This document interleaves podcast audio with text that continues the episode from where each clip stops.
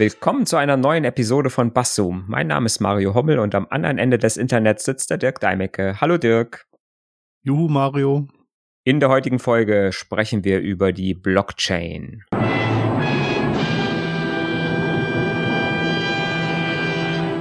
Auch da haben wir wieder eine schöne Definition von Wikipedia rausgesucht. Äh, da sind wir völlig äh, fantasielos. Ähm, ich lese mal vor. Eine Blockchain, ähm, Englisch für Blockkette, ist eine kontinuierlich erweiterbare Liste von Datensätzen, Blöcke genannt, die mittels kryptischer Verfahren kryptografischer Verfahren miteinander verkettet sind. Jeder Block enthält dabei typischerweise einen kryptografisch sicheren Hash in Klammern Streuwert des vorhergehenden Blocks, einen Zeitstempel und Transaktionsdaten. Ja, eine sehr holprige, äh, sehr holprige Bes äh, Definition, äh, bei der es sicherlich einiges zu besprechen und zu äh, aufzuarbeiten gilt.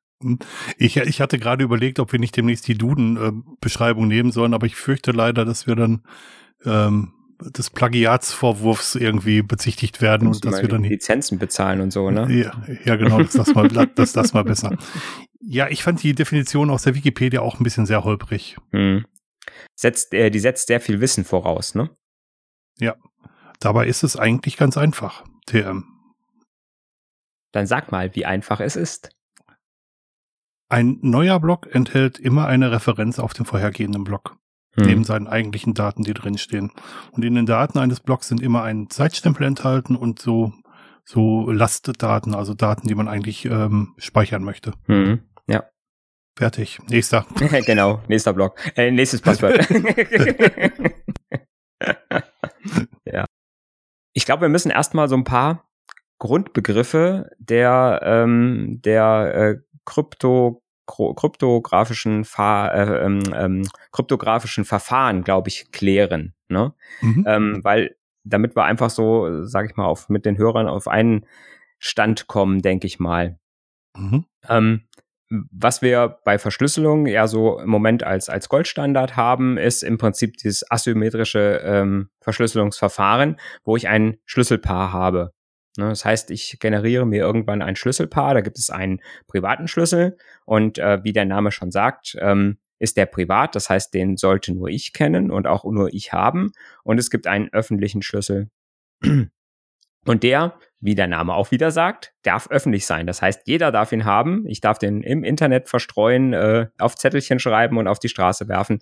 Ähm, den darf wirklich jeder haben. So, und die haben Oder jetzt, ins Telefonbuch. Genau. genau. Und, und diese beiden Schlüssel haben jetzt zwei unterschiedliche Funktionen. Mit dem öffentlichen Schlüssel kann ich Dinge verschlüsseln mit äh, dem Ergebnis, dass das, was da verschlüsselt wurde, nur mit meinem privaten Schlüssel wieder entschlüsselt werden kann. Mhm. Mit dem privaten Schlüssel wiederum kann ich etwas unterschreiben.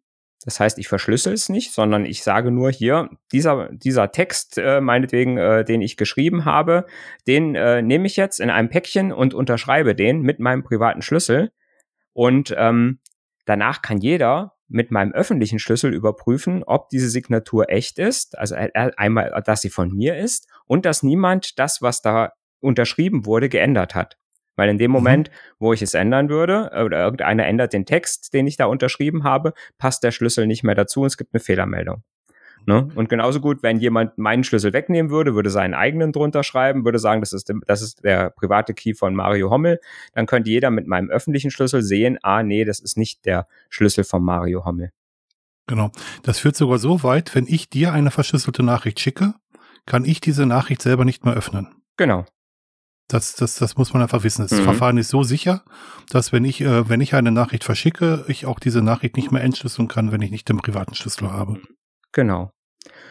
Und dieses Verfahren ist im Prinzip, ähm, wird für ganz viele Dinge benutzt, wo ich sage, ich habe etwas gespeichert, was sicher äh, äh, oder ich, äh, ich habe etwas gespeichert, was sicher äh, sein soll, entweder sicher verschlüsselt, dass es niemand lesen kann, oder es soll authentisch sein. Also ich muss überprüfen, ist der der Inhalt, den ich da gespeichert habe, auch echt.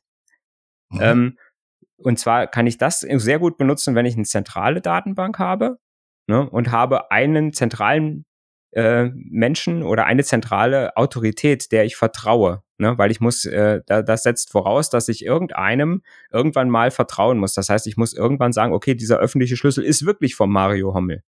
Ne? Und ähm, im Prinzip äh, ist das was, was wir jeden Tag im Internet benutzen, wenn wir ähm, im Browser HTTPS benutzen. Da äh, ist im Prinzip genau äh, dieses Verfahren im Prinzip äh, benutzt, dass es eine bestimmte Anzahl von privaten Schlüsseln oder öffentlichen Schlüsseln gibt, die im Browser eingebaut sind und der dieser Browser automatisch vertraut. Und mit diesen Schlüsseln sind alle Schlüssel, die äh, mit diesen Schlüsseln sind alle Schlüssel nochmal unterschrieben, die zum Beispiel auf irgendeiner Webseite HTTPS ähm, bereitstellen. Mhm. Ja, also im Prinzip ist das auch so eine Kette, so eine Vertrauenskette, aber das bedingt immer, dass ich irgendeiner zentralen Instanz vertrauen muss. Mhm. Genau. Von diesen zentralen Instanzen in Bezug auf Schlüssel gibt es ein paar, worauf man sich geeinigt hat, dass sie, dass sie, ähm, dass sie vertrauenswürdig sind. Und wenn eine Instanz ähm, kompromittiert, also gehackt wird, dann ähm, und, äh, dann macht man den, äh, den, diese Signatur ungültig und sagt, ich vertraue der Instanz nicht mehr. Und dann sagen die Browser irgendwann mal, wir können dieser Webseite nicht vertrauen, weil diese Unterschrift, die da drunter steht, unter dem, unter dem öffentlichen Schlüssel, ähm, die ist nicht sicher genug. Mhm. Genau. Das hat aber jetzt erstmal noch gar nichts mit Blockchain zu tun. Weil bei einer Blockchain. Aber das, aber, aber das ist wichtig, also das ist deutlich wichtig zu wissen. Ist, genau. auf, ist auf jeden Fall wichtig zu wissen. Mhm. Ähm, ein zweiten Begriff, den wir, den wir, glaube ich, am Anfang klären müssen, ist der Hash oder der Hash-Wert. Mhm. Ne? Das ist äh, ja eigentlich nichts, was irgendwas verschlüsselt und ist auch nichts, wo es irgendwelche äh, Schlüsselpaare gibt, sondern das ist ja einfach nur so ein mathemagisches Verfahren, sag ich mal, wo mhm. ich aus einer bestimmten Datenmenge oder ja, irgendwelchen Daten, das kann Text sein, Zahlen sein, äh, völlig egal, also irgendeinem Datenblock, jetzt kommen wir schon den Blocks näher. Ich kann mhm. einen Datenblock nehmen und kann aus diesem Datenblock so einen Hashwert errechnen. Da gibt's verschiedene, gibt's verschiedene äh, Standards und äh, was man heute ganz oft benutzt, ist halt dieser äh, SHA 256 Standard und mhm. der berechnet mit ganz vielen komplizierten Methoden und äh, äh ganz viel Mathemagie ähm, äh, aus egal wie lang dieser Datenblock ist, also der kann riesig sein, der kann aber auch nur ganz, der kann auch nur aus einem einzigen Bit oder einem einzigen Zeichen bestehen, äh, errechnet der einen, einen 256 Bit langen Hashwert.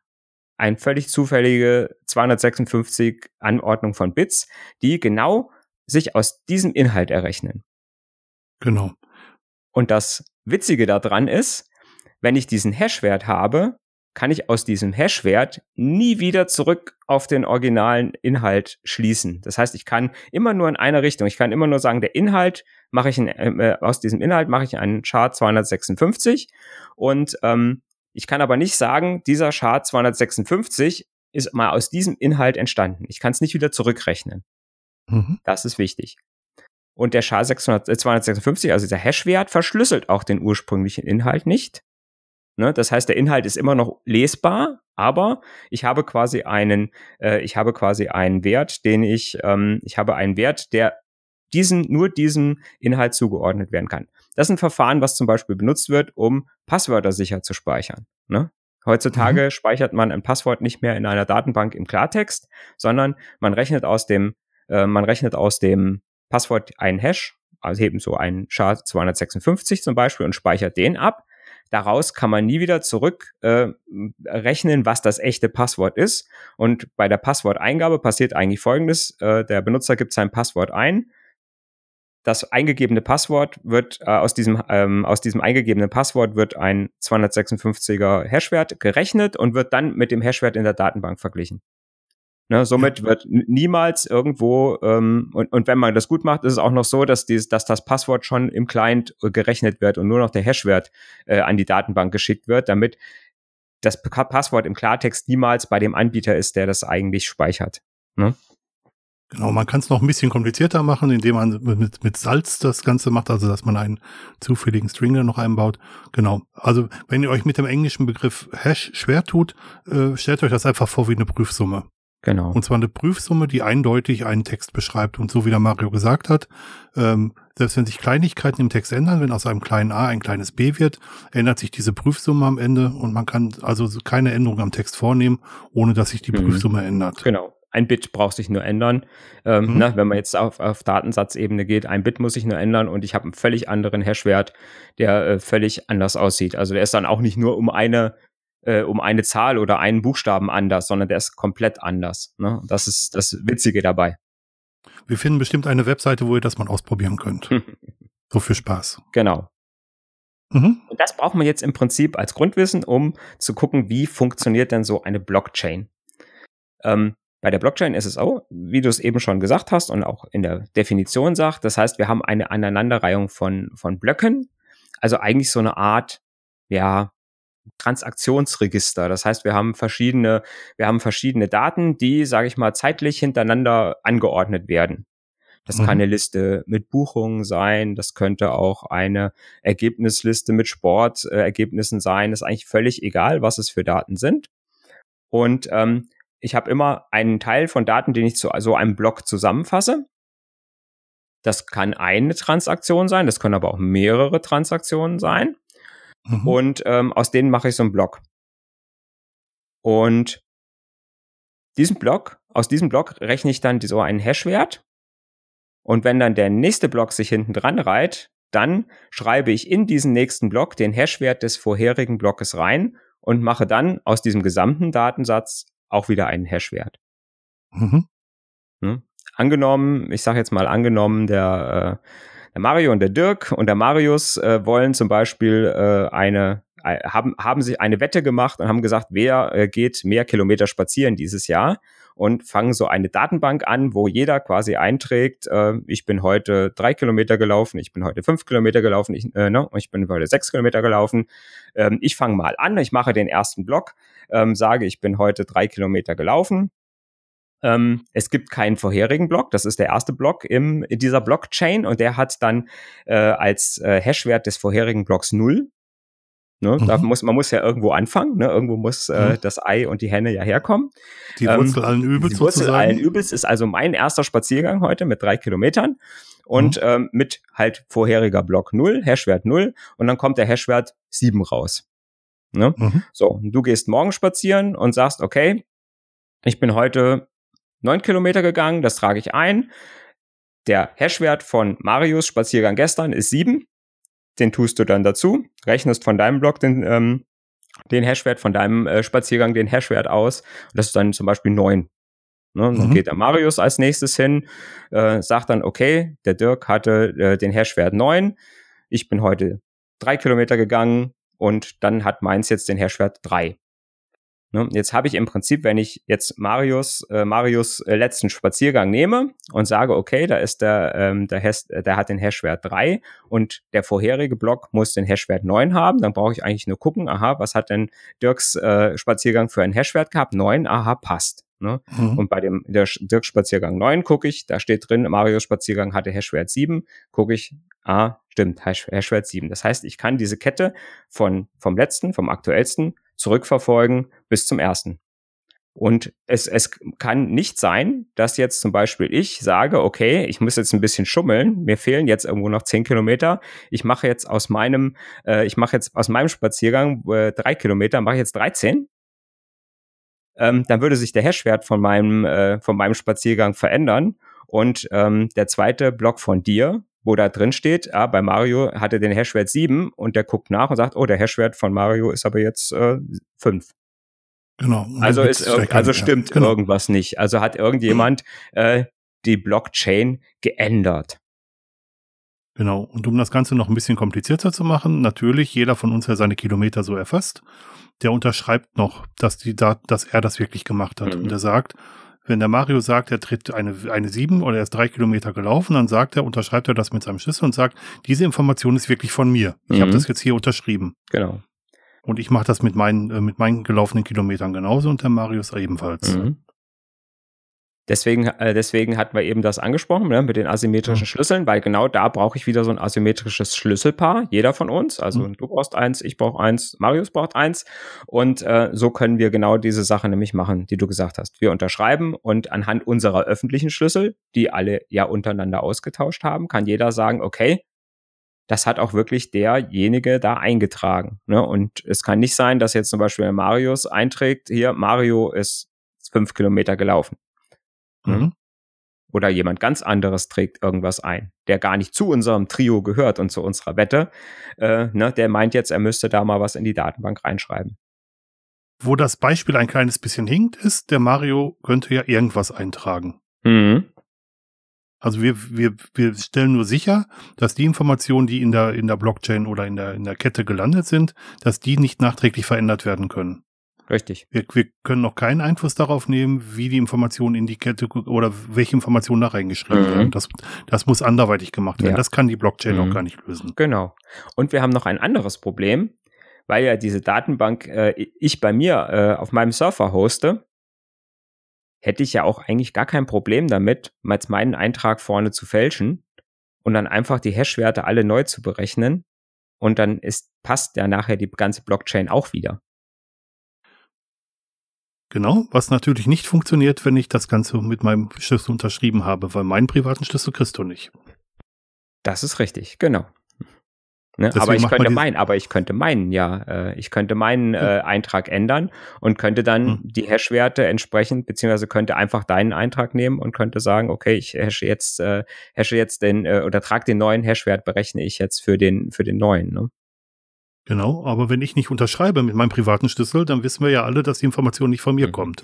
Ja, aber ich habe ja, du unterschreibst ja nicht den Hashwert, du unterschreibst ja nur deine Transaktion. Ich unterschreibe normalerweise das Komplette.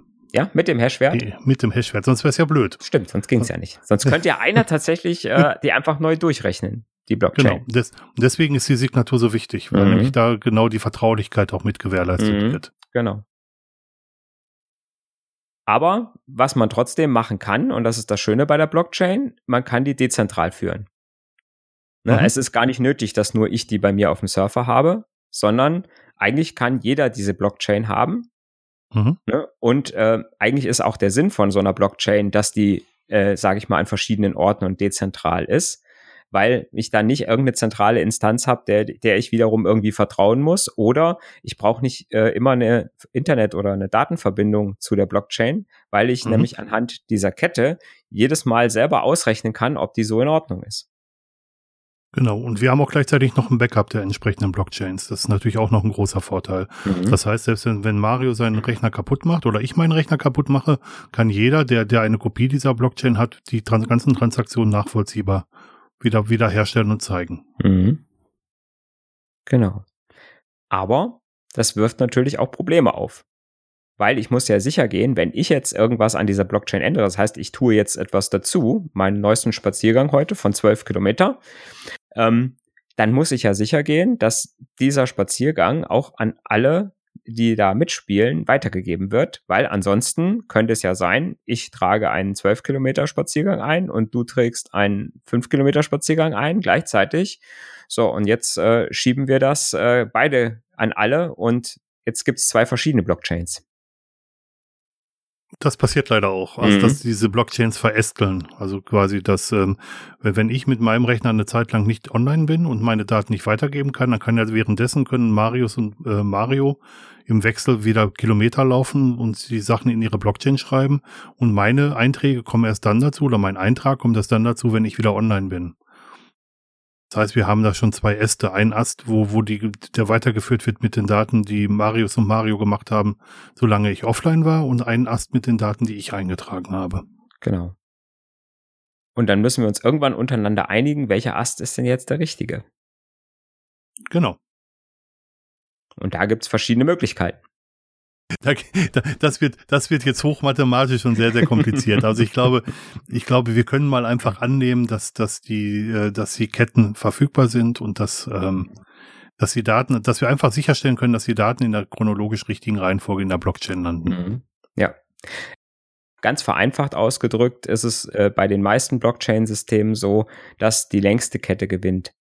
Mhm. Ne, also man guckt im Prinzip, ähm, man guckt im Prinzip, ich habe hier fünf, äh, ich habe drei verschiedene, ich habe drei verschiedene äh, äh, ähm, äh, Chains gerade und äh, die eine hat fünf Blöcke, die nächste hat zehn Blöcke und die dritte hat 15 Blöcke.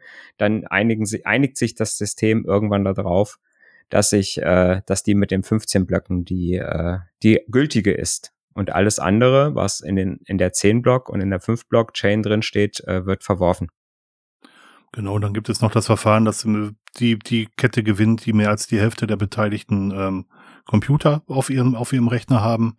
Das kann dann auch die mittlere Blockkette sein. Es gibt verschiedene Verfahren, wie man das Ganze sicherstellen möchte. Mhm, genau. Genau. Ja. Jetzt ist die Frage, warum, ja? warum macht man das? Warum, warum macht man das? Warum macht man sowas? Verdammt. ist auch viel zu kompliziert. ja. Ja, es gibt äh, es gibt eigentlich ja nur einen konkreten Anwendungsfall äh, für eine Blockchain momentan, obwohl alle diese, diese Technologie hypen ohne Ende und sagen, ja, das ist die Zukunft für alles. Ähm, aber letztendlich gibt's das seit zehn Jahren, äh, beziehungsweise Blockchain gibt's noch länger, aber ähm, ich sag mal, vor irgendwann vor elf Jahren hat mal jemand äh, gedacht, äh, wir könnten das ja nutzen, um eine Kryptowährung zu erfinden oder zu managen oder zu verwalten. Eine, wo ich keine Zentralbank brauche oder keine zentrale Institution. Und ähm, eigentlich äh, muss man sagen, dass diese dass diese Geschichte, die halt mit Bitcoin, äh, welche die erste Kryptowährung war, ähm, dass die, äh, also auf Blockchain, die erste Kryptowährung auf Blockchain-Basis. Es gab vorher auch schon andere Kryptowährungen. Aber die erste mhm. äh, äh, Kryptowährung auf Blockchain-Basis, ähm, dass es seitdem eigentlich noch nicht so richtig wieder tolle Anwendungsfälle gab, die nicht irgendwie eine Kryptowährung sind. Ne? Weil eigentlich, sage ich mal, ist diese Blockchain, weil wir schon gesagt haben, es ist eigentlich ein Transaktionsregister, ein Buchungsjournal. Ne? Mhm. Also es ist eigentlich schon irgendwas, was mit Geld zu tun haben müsste. Ne? Weil ich sag mal, natürlich ist das jetzt das Beispiel mit unseren Läufen, ist natürlich, oder mit unseren Spaziergängen, ist natürlich auch eine Möglichkeit. Aber das kann ich viel einfacher lösen. Ne? Gerade äh, äh, gerade wenn ich was habe, was unendlich ist, nämlich äh, die Spaziergangskilometer ähm, und die ich auch nicht irgendwie, ja, wo ich eigentlich überhaupt nicht ähm, ja das Problem habe letztendlich, ne? ähm, zu sagen, ich muss jetzt unbedingt jeden Zwischenschritt wissen eigentlich ist wichtig, dass ich hinterher weiß, was ist denn die Gesamtsumme und mhm. äh, muss irgendwie verifizieren oder ich sage, man muss irgendwie ein Vertrauen, dass ich sage, okay, keiner trägt da irgendwelchen Schwachsinn ein, ne, oder ähm, um das zu haben. Mhm. Ich, ich habe von einer Anwendung gehört, die ich auch wirklich für nachvollziehbar halte, und das ist ähm, Grundbucheinträge oder ähm, Einträge, wo, wo drin steht, welches Grundstück welcher Person gehört. Mhm. Gerade in korrupten Regimes ist es so, dass, dass diese, äh, diese Daten im Nachhinein sehr häufig verändert werden und dass, die, dass Unterlagen wegkommen. Und wenn man solche Unterlagen in einer Blockchain speichern würde, dass die öffentlich zugreifbar ist, könnte man zu jedem Zeitpunkt sagen, welches Grundstück welcher Person gehört und das ist fälschungssicher und kann von keinem anderen im Nachhinein verändert werden. Mhm. Gerade in Bezug auf korrupte Regimes. Ja, ja, aber da muss ich natürlich auch sagen, da muss ich äh, halt auch so ein korruptes Regi Regime muss sich natürlich dann auch daran halten, dass die Blockchain dann das äh, maßgebliche ist. Na, da, da bin ich dann auch wieder natürlich, kann ich zwar sagen, hier, ich habe die Blockchain und hier sieht man, dass das mein Haus ist, aber wenn das korrupte Regime sagt, ja gut, hast eine Blockchain, pff, mir egal, ich habe ein Maschinengewehr. ja, oder, oder dann gehen wir mal eine Stufe tiefer, wenn nicht das Regime äh, korrupt ist, sondern wenn, wenn so Landes- äh, mhm. oder, oder Bezirksämter korrupt sind, wenn, mhm. wenn da halt sehr viel mit Geld gemacht werden kann, dann könnten solche Verträge eingesendet werden in eine Blockchain äh, signiert werden, in eine Blockchain gestellt werden und dann sind sie nachvollziehbar auch da drin. Und sie könnten nur dann geändert werden, ähm, wenn es neue Verträge gibt. Aber mhm. man könnte immer nachvollziehen, welche Verträge da sind und zu welchem Zeitpunkt sie da waren. Mhm. Ja. Ja. Wollen wir denn mal erklären, wie so Bitcoin funktioniert grob? Ja. Ne? Weil Bitcoin ist ja so ein Spezialfall von Blockchain, beziehungsweise äh, da hat man sich halt auch um so viele Sachen, wo wir eben auch gesagt haben, was das Problem sein könnte ähm, bei so einer Blockchain, nämlich äh, diese Verästelung und eventuell zu gucken, äh, welches ist denn jetzt die richtige Blockchain. Und ähm, das ist natürlich bei so einer Kryptowährung ist das natürlich essentiell, dass ich nicht irgendwann sage, okay, ich habe jetzt äh, ähm, so und so viel tausend äh, äh, Transaktionen, die verloren gehen, weil ich jetzt auf einmal einen anderen, eine andere Chain habe, weil irgendwo mal das Atlantikkabel nicht funktioniert hat oder so und die Hälfte der Benutzer äh, eine andere äh, Kette ausgerechnet haben als die als die andere. Und ähm, bei Blockchain ist es halt auch so, dass da sehr, sehr viele Teilnehmer sind. Und äh, das ist äh, auch nochmal eine Herausforderung, weil ich natürlich immer sicherstellen muss, dass alle auch äh, das richtige, äh, die richtige Kette entsprechend haben. Ne? Und die haben also, das System ist relativ, äh, ist auch relativ äh, ähm, ausgeklügelt, muss man sagen. Und es geht also los, dass ich zum, zum einen natürlich sage, ähm, ich habe äh, auf meinem Bitcoin-Konto, also ich habe ein Bitcoin-Konto und auf diesem Bitcoin-Konto, das ist irgendeine lange Nummer, habe ich mein Key-Pair, ne? also mein Private Key und mein äh, Public Key, meinen öffentlichen und meinen privaten Schlüssel. Und immer wenn ich eine Transaktion machen will, muss ich die mit meinem Private Key unterschreiben und sage jetzt, okay, äh, ich will jetzt 100 Bitcoin an, äh, an Dirk, an Dirks äh, Account 100 äh, überweisen. Bitcoin. 100 Bitcoin. Ui, ui, ui, Nein, ich sag mal 0,005 Bitcoin. Oh, okay, das, das, das ist auch schon okay. Das sind jetzt im Moment, glaube ich, so um die 2500 Euro. Das, Mhm. das passt auch. Ne? Mhm. Ähm, also ich will einen bestimmten Bitcoin-Betrag äh, an ein anderes Konto übertragen. Ich muss dazu keine Namen wissen. Ich muss tatsächlich nur diese im Prinzip Kontonummer äh, oder Konto, ja, es ist ja keine Nummer, es ist irgendein alphanumerisches äh, äh, äh, Kennzeichen, ein al alphanumerischer Code, äh, wo ich sage, okay, ich möchte an diesen, an dieses Konto möchte ich ähm, möchte ich Bitcoins überweisen, dann schreibe ich, unterschreibe ich das, diese Transaktion mit meinem, äh, mit meinem Key, mit meinem Private Key und schreibe das in die Chain rein, beziehungsweise schreibe es, beziehungsweise schreibe es in die Liste rein der Transaktionen. Dann geht das Ganze über das Netzwerk Peer-to-Peer an ziemlich viele verschiedene äh, Menschen. Und ähm, wenn das genug Leute diese Transaktion gesehen haben und haben auch geguckt, dass das echt ist entsprechend, dann wird die Transaktion mit anderen Transaktionen zusammengenommen zu einem Block. Ne, jetzt sind wir Mhm. wieder bei der Blockchain. Ne? Also es wird quasi, äh, werden quasi Transaktionen zusammengefasst zu einem Block. Und jetzt muss man gucken, wie, wie kriegt man jetzt diesen, den Hashwert von diesem Block raus und wie stellt man sicher, dass das auch ein echter Block ist? Und da ähm, hat man sich bei Bitcoin gesagt, okay, um die Echtheit des Blocks und äh, ja zu, zu, ähm, zu sichern, gibt es eine, ein sogenanntes Proof of Work. Das heißt, ähm, der, derjenige mh, Hashwert gewinnt, in den die meiste Arbeit gesteckt wurde. Und äh, bei die meiste Arbeit ist die meiste Rechenarbeit mit gemeint. Ähm, und zwar, wir haben ja eben gesagt, dass diese Hash-Werte sehr, sehr zufällig sind. Und ähm, bei Bitcoin ist es so, dass ich halt sagen muss, ich habe hier einen, habe dann so einen Block mit ungefähr 2000 Transaktionen sind ungefähr so in einem Block drin. Äh, äh, ähm, ich glaube, ich weiß nicht, wie die Höchstzahl ist, 2200 etwas ist, glaube ich, äh, die Höchstzahl an Transaktionen, die drin sein dürfen. Und dann ähm, äh, sagt das Bitcoin-Netzwerk, also dieses äh, äh, quasi der Verbund von allen Rechnern, sagt, wie viel Rechenkapazität äh, habe ich denn insgesamt zur Verfügung, wenn ich die Rechenkapazität von allen Menschen, ähm, die äh, im Moment diese Hash-Werte berechnen, zusammennehme. Und anhand dieser, ähm, an dieser, anhand dieser Rechenkapazität wird eine Rechenaufgabe oder eine, ja, eine Aufgabe ähm, erstellt, die schwer genug ist, damit es ungefähr zehn Minuten dauert, bis dieser Hashwert von irgendeinem errechnet werden kann. ich finde das Verfahren immer noch Das sehr, ist, sehr das ist witzig. sehr, sehr witzig. Ne? Also im Prinzip ist es so, dass man sagt, äh, okay, der Hashwert, der rauskommt, muss am Anfang so und so viel Nullen haben. Also der muss mit 00000 äh, anfangen und äh, danach kann kommen, was will.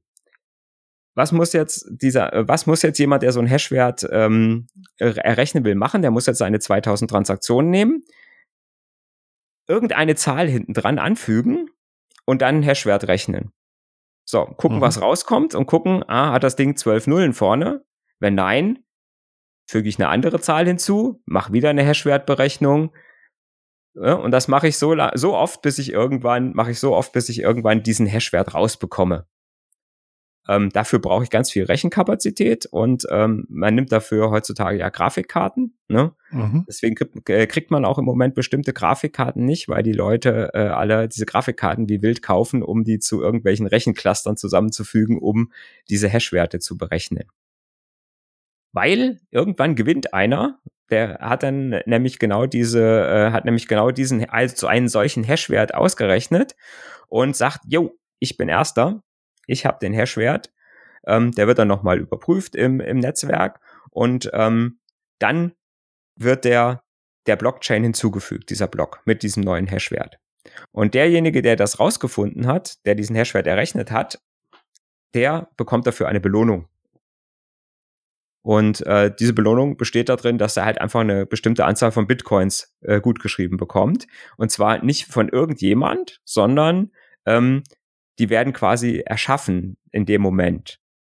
Ähm, in dem Moment, wo er dieses Mining macht, ne? das nennt man ja Mining, schürfen. Ähm, das heißt, aus einem, aus einem Pool von Bitcoins, der endlich ist, gibt letztendlich wird es 21 Millionen Bitcoins geben. Ne? Aus diesem Pool wird dann einfach etwas genommen und wird gesagt, okay, ähm, de, diesem Block mit den 2000 Transaktionen wird eine Transaktion hinzugefügt. Der Mario Hommel, wenn ich das jetzt gewesen bin, der den Hashwert ausgerechnet hat, kriegt jetzt 0,001 Bitcoin aus neu erschaffenen, äh, aus diesem neu erschaffenen, neu erschaffenen Pool sozusagen. Ne, das ist also auch eine Transaktion, aber keine Transaktion, wo ich sage, das kommt von irgendeinem Konto, sondern es wird einfach gesagt, das sind neu erschaffene Bitcoins, äh, die bekommt der jetzt. Mhm. Ne? Und das Ganze wird halt so lange funktionieren, bis diese 21 Millionen Bitcoins erreicht sind und danach ist Schluss. Dann kriegt halt keiner mehr ähm, für das Ausrechnen der Hashwerte, kriegt halt keiner mehr neue Bitcoins. Ähm, das wäre doof, weil dann würde das System in sich zusammenbrechen, weil ja keiner mehr Hashwerte berechnen würde, weil er keine Belohnung mehr dafür gibt, davon kriegt. Und dem hat man aber auch schon vorgesorgt, indem man gesagt hat, es gibt nicht nur diese neuen Bitcoins, die derjenige bekommt, der das, den Hashwert rausgefunden hat, sondern ähm, es gibt auch noch eine Transaktionsgebühr, die man freiwillig bezahlen kann. Und ähm, die kriegt dann der Miner auch noch. Mhm. Ne? Und somit äh, hat er dann auch wieder eine, einen Grund, diese, äh, diese Bitcoins zu meinen. Und so funktioniert es ganz grob äh, mit den Bitcoins. Daran sehr, sehr spannend ist, ist, das darf man nicht vergessen, dass eine Transaktion jetzt dann als abgeschlossen gilt, wenn wirklich dieser Code ausgerechnet wurde. Das heißt, dass man bis zu so und so viele Minuten auf die Überweisung quasi warten kann wenn man Glück hat und der und der und seine Transaktion ist gleich in dem Block, der als nächstes berechnet wird, 10 Minuten, es kann aber auch mal 20 Minuten, 30 Minuten dauern, ne? Das heißt, wenn ihr in eurem Lieblingskaffeebude einen Kaffee bezahlt, kann das ein Geduldsspiel werden. Dann müsst ihr den Kaffee wahrscheinlich vorher bezahlen und sehr lange austrinken. genau. Ja. Ja, oder der, oder der, ähm, der Wirt sieht äh, oder lässt sich eine Bestätigung geben, dass die Bitcoins quasi überwiesen wurden und vertraut darauf, dass sie irgendwann bei ihm ankommen. Das, das wäre auch eine Sache. Das, das, was an der Sache spannend ist, was der Mario auch gesagt hat, die Aufgaben werden immer komplizierter. Das heißt, dass immer mehr Rechenkapazität in, in die Bewältigung der Aufgabe gesteckt werden muss. Das bedeutet, äh, gerade in Bezug auf Grafikkarten, die sehr, sehr schnell rechnen können, weil sie sehr schnell einen Speicher auf der Grafikkarte haben, dass sehr viel Energie da hineingesteckt werden muss und dass zum Teil die Energie, die man reinstecken muss, um die, diese Prüfsumme zu berechnen, viel, viel teurer sein kann als das, was man hinterher an, ähm, an Gewinn wieder rauszieht. Mhm. Wobei im Moment, glaube ich, ist es nicht so, weil der Kurs so hoch ist. Ja, aber der geht halt auch sehr, sehr, ist zum Teil sehr, sehr stark schwankend, je nachdem, was Elon Musk gerade als Presseerklärung rausgibt, mhm. steht da mal weiter oben oder weiter unten. Und ähm, ja, also man muss, muss vielleicht ein bisschen Geduld haben. Also die Transaktion kann sehr lange dauern, das wollte ich sagen. Und das Errechnen kann auch sehr viel sehr viel Strom kosten und auch sehr teuer sein. Mhm. Ja. Ganz am Anfang von Bitcoin, wo ich leider nicht mitgemacht habe, wo man viele Bitcoins hätte relativ leicht verdienen können. Äh, da haben einzelne Rechner mitgemacht. Mittlerweile gibt es ganze Serverfarmen, die mitmachen. Also ein ganzes Rechenzentrum, was darauf ausgelegt ist, Bitcoins mhm. zu, zu errechnen. Ja. Ja, und es gibt dann auch ja wieder so, ähm, gibt ja auch dann Leute, die quasi ähm, die als Ausrechner des Hashs quasi auftreten, die aber über zum Beispiel irgendeine App oder irgendeine Software einfach sagen, hier, du kannst da einfach mitmachen. Ne, mhm. Die, die tu, äh, tun dann quasi die, ähm, die Rechenkapazität einfach ihrer Benutzer zusammennehmen und sagen, hier, mhm. äh, ihr installiert euch die Software, ähm, lasst die im Prinzip rechnen und ähm, dann rechnen halt von 100 oder von 1000 Benutzern, äh, rechnen die Rechner gemeinsam und äh, man teilt sich dann hinterher, kriegt man dann halt äh, äh, einen Anteil an dem gemeinten und an den, an den gemeinten Bitcoins, ähm, natürlich abzüglich einer Provision, die derjenige, der da die Apps bereitstellt und die ganze Infrastruktur bereitstellt, äh, der zieht sich natürlich was ab. Aber so kann man rein theoretisch auch heute noch einfach mit einer, äh, mit irgendeiner Software ähm, auch auf einem einzelnen Arbeitsplatz mit einer Grafikkarte, äh, wenn man den jetzt einfach mal durchlaufen lassen würde, kann man, ja, ich sag mal, vielleicht, wenn man Strom abzieht, zwischen 30 und 50 Euro Gegenwert an Bitcoins im Monat, könnte man sich schon schürfen. Mhm. Ne? Also äh, mit so einer GTX 630 oder was, was, was da immer so gern für genommen wird, ne? Die das. Weiß, äh, davon kenne ich leider gar nichts. auch irgendwie, äh, irgendwie ist auch klar, sind die auch total knapp. Äh, man kriegt die im Moment auch gar nicht gekauft, weil, äh, mhm. weil die wirklich sofort weggekauft werden, wenn die welche, wenn welche verfügbar sind, weil, mhm. weil es im Moment tatsächlich aufgrund dieses Bitcoin-Kurses, der so hoch ist, äh, einfach nur äh, un unglaublich äh, mhm. ähm, ja viel Geld bringen kann, wenn man da mhm. einfach viel Rechenpower reinstecken kann. Genau, und das ist die faire Variante, wie man da mitmachen kann und Clients dazu bringen kann. Aber es gibt durchaus auch Viren, die in JavaScript geschrieben, na Viren nicht, Berechnungs, die in JavaScript geschrieben sind, wo ihr einfach unfreiwillig mitrechnet mhm. und dann eure Ergebnisse an eine zentrale Instanz weiterleitet. Ja. Das, das gibt's leider auch. Und da kriegt man dann natürlich dann nichts für. Ne? Nein. Und ähm, ja, und man muss halt, wie gesagt, da ist natürlich auch gerade jetzt, äh, da das ganze ja völlig ohne irgendeine Kontrollinstanz äh, passiert im Internet, ist natürlich auch viel Lug und Trug äh, da unterwegs. Also mhm. da muss man schon, ich glaube, wenn man da irgendwas machen äh, möchte in, in Sachen von Bitcoin, muss man sehr genau lesen und darf nicht das Erstbeste nehmen, was ein Google äh, vorschlägt, sondern äh, musste ich da, glaube ich, auch doch äh, auch ein bisschen einlesen oder ein, äh, ja, ein YouTube, wie auch immer, ähm, um, um das Ganze äh, dann auch richtig zu verstehen. Ein, äh, ein YouTube-Video, was, äh, was wir auch in Shownotes verlinkt haben, äh, ist, ist allerdings ein englisches, 26 Minuten langes.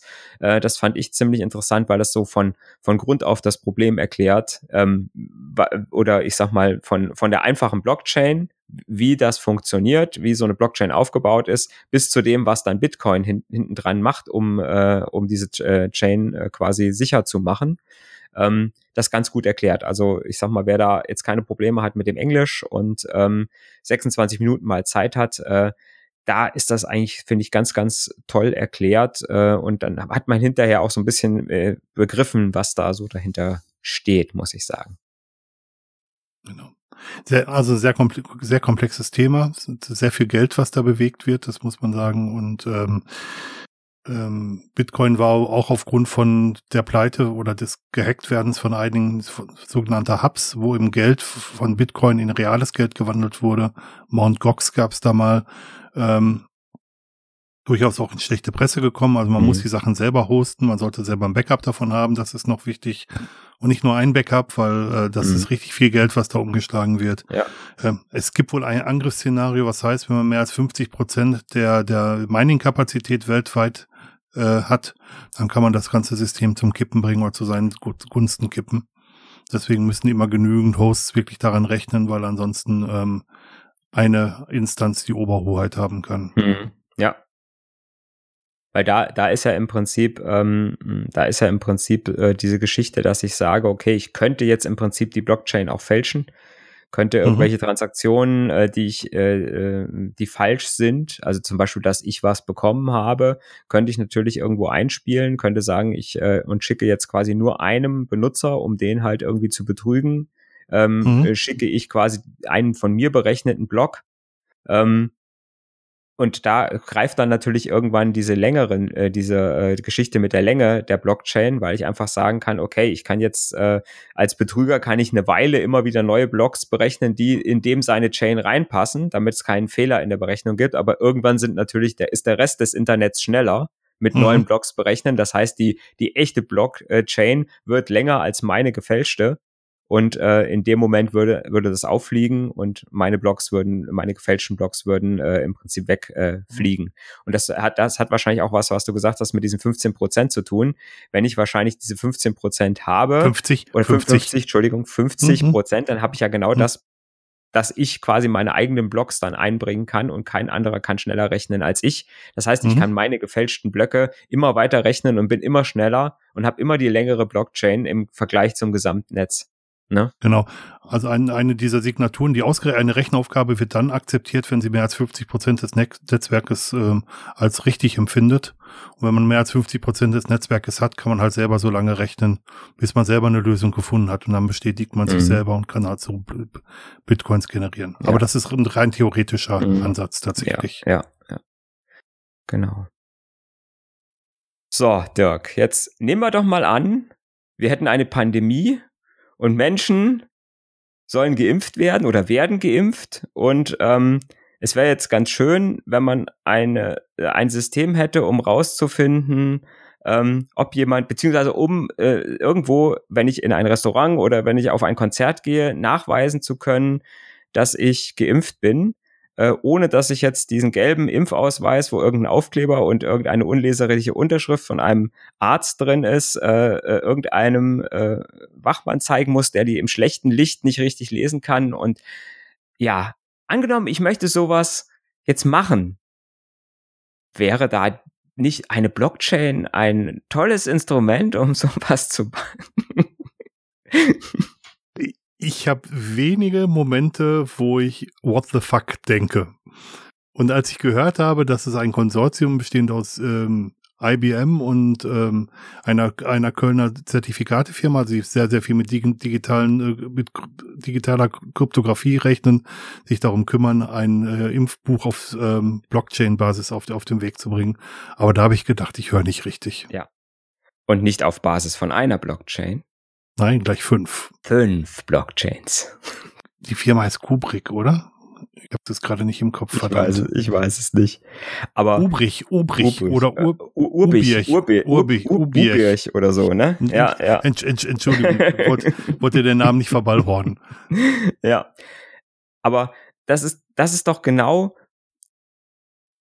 genau ein, ein, ein Fall, wo ich sage, ne, wenn man alles nimmt, was wir jetzt eben gerade besprochen haben, wofür mhm. Blockchains mhm. gut sind, wie Blockchains funktionieren, und ich sag, ich habe jetzt genau ein Merkmal, das heißt, ich habe äh, den Mario Hommel und ich muss irgendwo speichern, ist er geimpft, ja oder nein. Mhm. Wofür bitte brauche ich eine Blockchain? Ne? Weil im Prinzip ist das genau der Anwendungsfall, wo ich sage, da ist genau diese zentrale äh, Stelle, der ich vertraue, nämlich ich habe einen Staat, wo ich sage, okay, natürlich, der Staat hat einen Private Key, dem vertraue ich, hoffentlich, mhm. ne, dem deutschen äh, Private, äh, dem, dem, dem Private Key von Deutschland. Mhm. so, ne? Der Private Key von der Deutschland. Private Key von Deutschland, ne? Wir könnten die Folge vielleicht so nennen. der, der Private, Private, Key, von, von Deutschland, genau. Ne? Sehr schön. So, und jeder Arzt macht sich so ein, so ein blödes Key Pair, ne? Mhm. Und natürlich unterschreibt dann der Private Key von Deutschland alle Private Keys von allen Ärzten.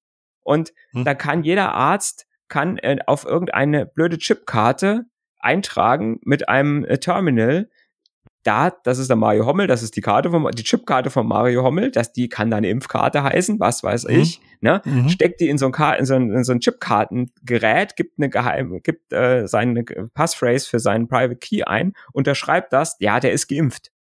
So. Und ab dem Moment kann jeder in irgendeinem fucking Chipkartenleser das Ding da einstecken, ne? Und sieht, aha, okay, der ist geimpft, das ist unterschrieben vom Arzt und äh, ne, in dem Chipkartenleser ist der, ist der Private Key von Deutschland drin. Hm. Ne? Und der sagt, okay, der Arzt hat eine Unterschrift darauf geleistet und die Unterschrift ist vom Private Key von Deutschland unterschrieben. Fertig. Ich brauche keine Online-Verbindung, nichts. Und ich brauche auch keine Daten äh, ich brauche auch keine Daten zu äh, äh, weiterzugeben. Ähm, außer diesem einen Merkmal, ja, der ist geimpft. So, das Einzige, was ich jetzt noch machen muss, ist, dass auf dem Impfausweis, wenn da Mario Hommel draufsteht, dass ich mir den Ausweis von Mario Hommel zeigen lassen muss und muss gucken, ist der das auch. Fertig ist der digitale Impfausweis. Du denkst viel zu einfach, Mario.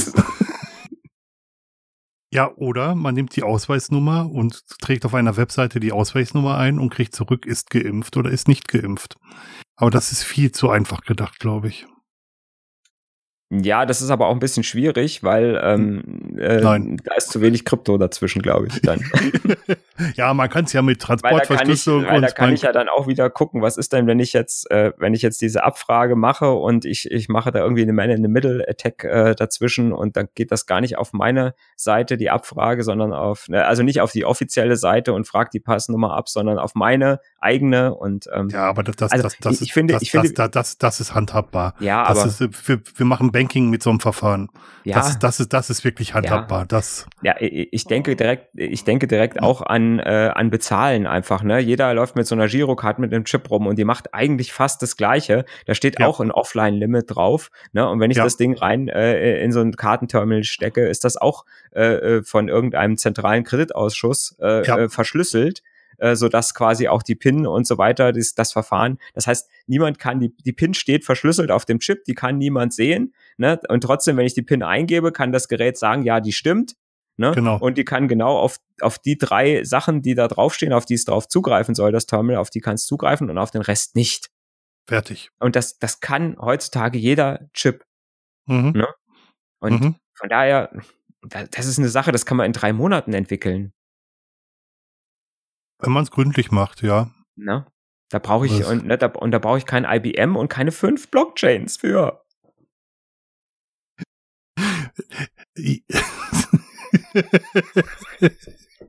ich kann die Fassungslosigkeit sowas von gut nachvollziehen. Also, also ich glaube, Deutschland will sich da als Technologieführer äh, irgendwie etablieren und statt die Energie reinzustecken, Impfzentren aufzubauen und auch zu bewirtschaften und die Leute ans Impfen zu bringen, macht man solche Saisonkappes. Also um in der Presse als innovatives äh, Land mhm. dazustehen. Mhm. Also ich finde es auch ein bisschen am, am Bedarf ja. vorbei. Hm. Das ist ja, das ist ja generell äh, Blockchain. Also ich finde es jetzt in, in den letzten Jahren war es nicht so, äh, also nicht mehr so oder ja, vielleicht habe ich es auch nicht mehr so gefühlt, nicht mehr so äh, äh, es war der Hype war mal größer, ne, dass man gesagt mhm. hat, man muss alles mit Blockchain machen. Alles wird mhm. nur noch Blockchain und Blockchain ist der Heilsbringer für alles und äh, mhm. äh, ja, wir machen nur noch Blockchain. ne? Und wenn man irgendwas machen wollte, wenn man irgendwo als Consultant hinkam und sagte, ja, äh, was wollen Sie machen? Äh, Qualitätssicherung? Ja, wir brauchen so ein Blockchain. fünf.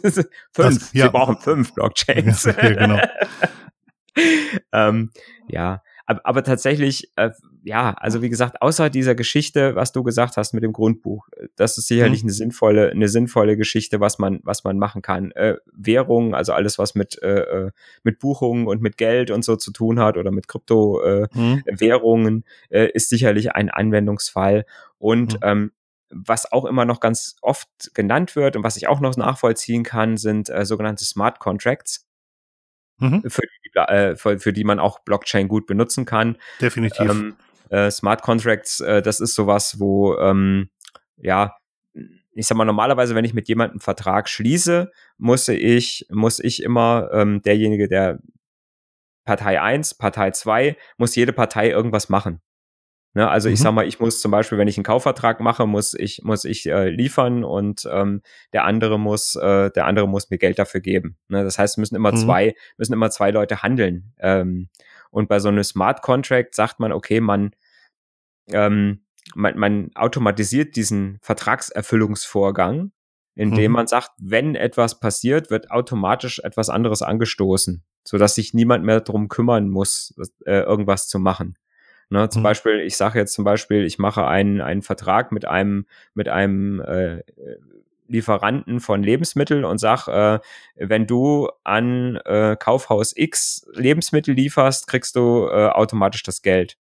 Und dann mhm. würde im Prinzip, würde durch irgendein automatisches System, würde erfasst werden, aha, der Lieferant ist quasi bei dem Kaufhaus vorgefahren.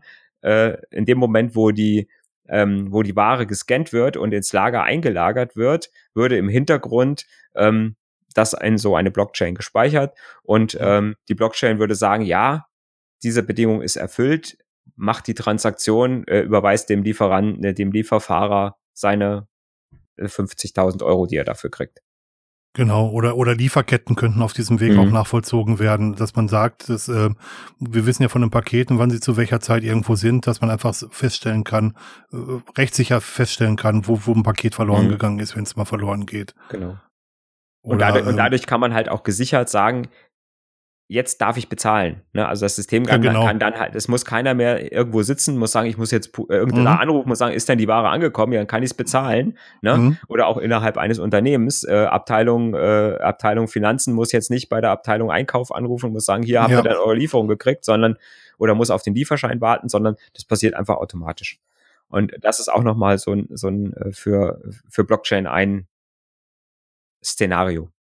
Ja, oder auch Smart Contracts sind das eine, das ist so das, wo alles automatisch funktioniert, aber auch Vertragswesen als solches. Also dass man sagt, man, äh, man rechnet eine Prüfsumme über den Vertrag aus, also über das PDF meinetwegen aus, hinterlegt das in einer Blockchain, lässt das von beiden Seiten signieren, dann einigt man sich auf den Vertrag und dann kann auch beim Ausdruck nicht auf einmal eine andere Zahl eingetragen werden, weil im Hintergrund irgendein Skript in diesem PDF läuft. Mhm. Ähm, also so, so, so Sachen lassen, lassen sich, es gibt sinnvolle Anwendungsgebiete für Blockchain, definitiv. Aber ein Impfpass gehört irgendwie nicht dazu. Gehört nicht dazu, nein. Nein. Ähm, ich fühle mich so ein bisschen an, an die erste Zeit der Maut erinnert, ähm, als die, die Maut in Deutschland eingeführt wurde und habe dran gedacht, Schweden macht das so, ein Lastwagenwagen kommt in das Land rein, muss einen Kilometerstand angeben, fährt aus dem Land raus, muss einen Kilometerstand angeben und die Kilometer, die dazwischen gefahren wurden, werden versteuert. Hm. Und dann habe ich gedacht, Deutschland muss es kompliziert machen. Deutschland muss mit einem Riesenaufwand ein, ein digitales System aufbauen, wo die Autobahnkilometer gemessen werden, wo die Kennzeichen gescannt werden, die dann in eine größere IT-Anlage überführt werden mit, mit Terminals und und und, statt einfach die ähm, an der Grenze die den Eingangskilometerstand und den Ausgangskilometerstand aufzuschreiben. Mhm.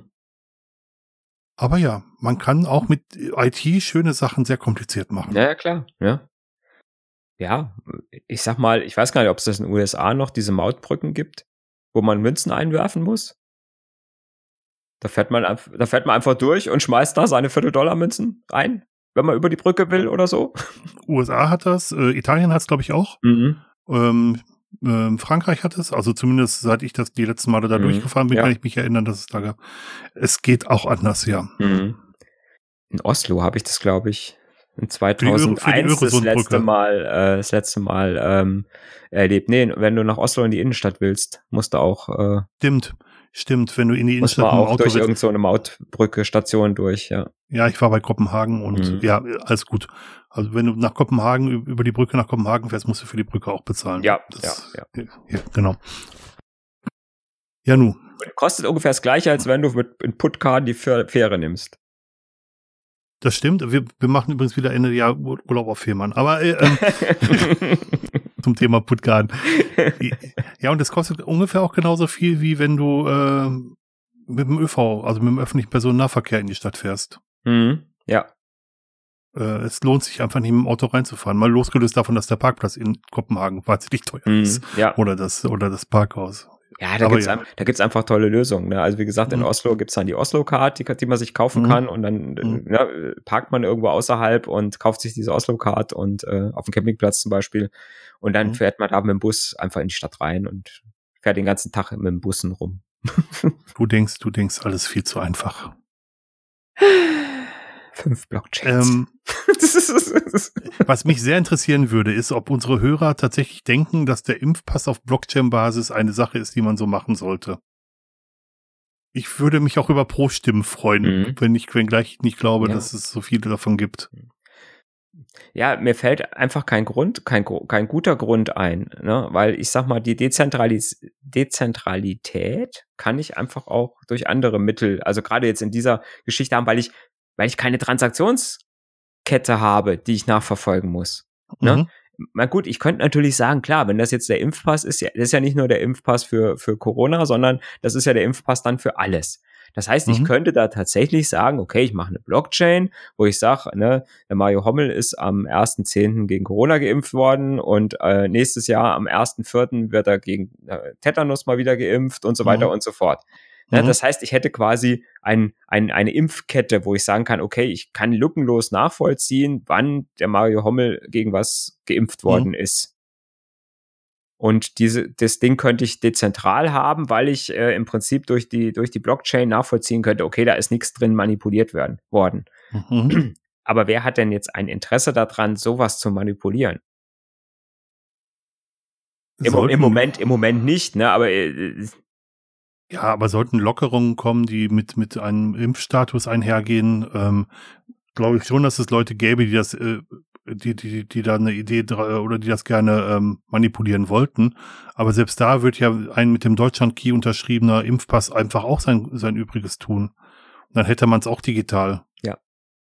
es hat Also- auch bis jetzt noch keiner geschafft, den Chip von der Girocard zu fälschen. Spannend, oder? Ne?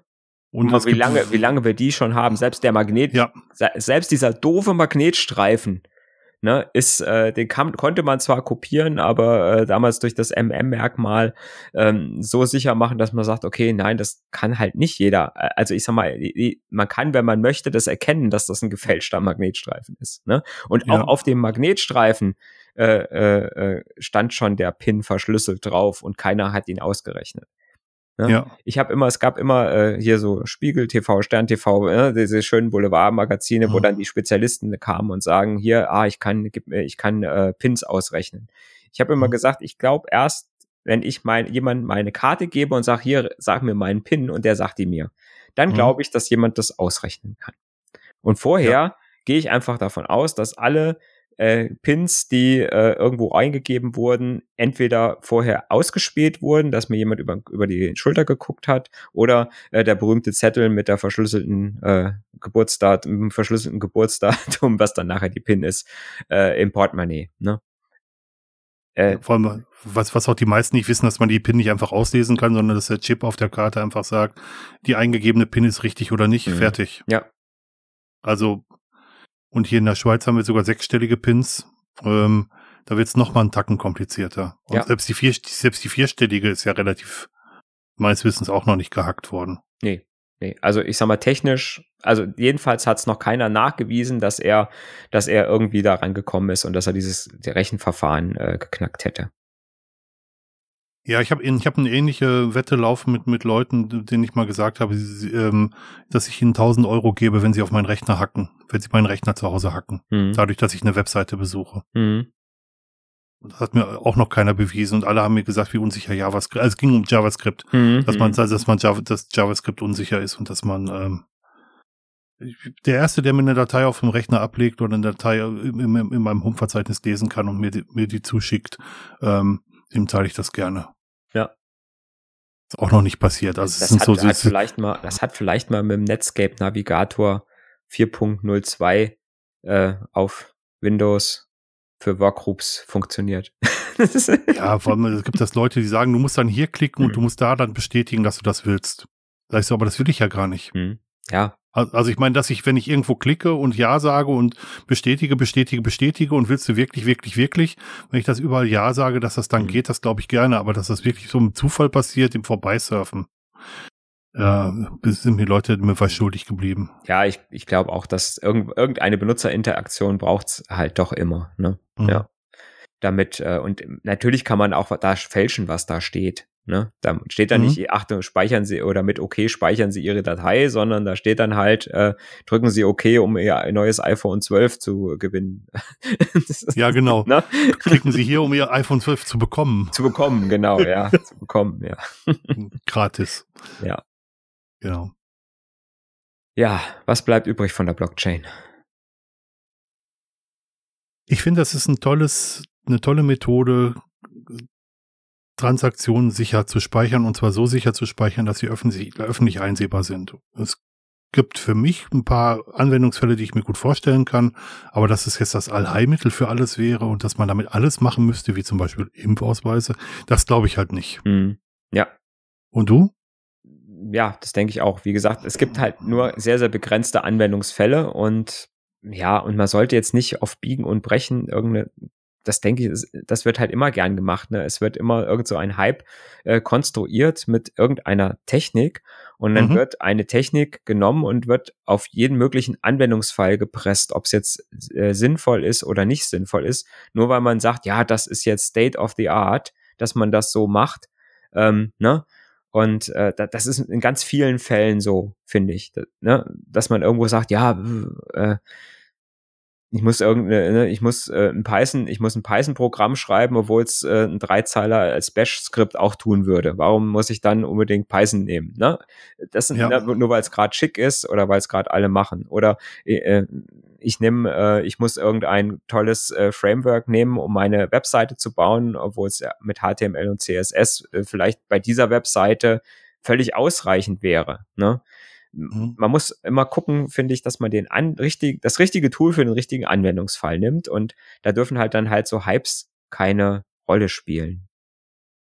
Es gibt sicherlich, also ich glaube, dass es äh, Streitigkeiten geben kann, welches das richtige Tool ist. Und ich glaube auch, dass es Menschen gibt, die für die unterschiedliche Tools richtig sind. Aber es gibt, glaube ich, auch äh, relativ weiten Konsens darüber, dass es Tools gibt, mit denen man bestimmte Dinge nicht tun sollte. Also, ähm, dass man sich keinen Porsche kauft, wenn man äh, hauptberuflich Kleiderschränke ähm, von A nach B transportieren muss, das glaube ich, mhm. das ist jedem klar und umgekehrt, wenn man einen Geschwindigkeitsrekord brechen will, dass man sich keinen LKW kauft, ist irgendwie auch klar. Ähm, und so muss halt das richtige Tool für den richtigen Zweck eingesetzt werden. Ja. Ja, und man muss halt aufpassen, dass man nicht dann das, das Tool so umbiegen muss, dass es hinterher halt, äh, ne, äh, um, um bei dem Dings zu bleiben. Ich könnte natürlich sagen, gut, ich mache an dem Porsche eine Anhängekupplung dran, um mir einen Anhänger dran zu hängen und die mhm. Kleiderschränke mhm. zu transportieren. Ne? Oder mhm. ich sag, äh, ich säge alle Kleiderschränke so klein, in so kleine Stücke, dass sie in meinen Porsche reinpassen und muss aber mhm. hinterher wieder zusammenkleben. Äh, ja, ja, genau. Man, man kann das Problem so zurechtbiegen, dass es zum, also wie, wie, wie geht es noch dieser Satz, wenn man einen Hammer hat, sieht jedes Problem aus wie ein Nagel. Ähm, und so, so sollte es irgendwie nicht sein ja, schönes, fast Schlusswort.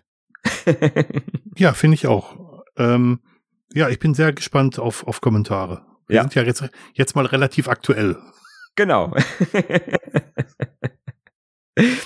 das wissen unsere Hörer jetzt nicht, was wir damit meinen. Ne? Ah ja, das müssen wir vielleicht erklären. wir produzieren ein wenig vor, damit wir auch mal einen Tag ausfallen lassen, unsere Aufnahme ausfallen lassen können. Wir sind so rund sechs Wochen immer vor der Zeit mit den Aufnahmen fertig. Genau. Das war jetzt der Trans Transparency Report. genau, jetzt sind wir äh, drei Tage vor der Veröffentlichung äh, in der drei, Aufnahme. Drei Tage, genau. Drei Tage. Wir setzen unseren Producer unter Druck. Unter Druck. oh, er hat einen freien Tag bekommen, weil sonst hätte er schon Mittwoch produzieren müssen. Oder veröffentlichen müssen. Der Producer. Producer, ja. Aber der muss seinen eigenen Podcast auch noch schneiden. Genau. Gut. Okay, Schreibt, schreibt uns Kommentare. Derer ja, viele. Genau. Dankeschön. Bis genau. zum nächsten Mal. Bis dann. Tschüss. Tschüss.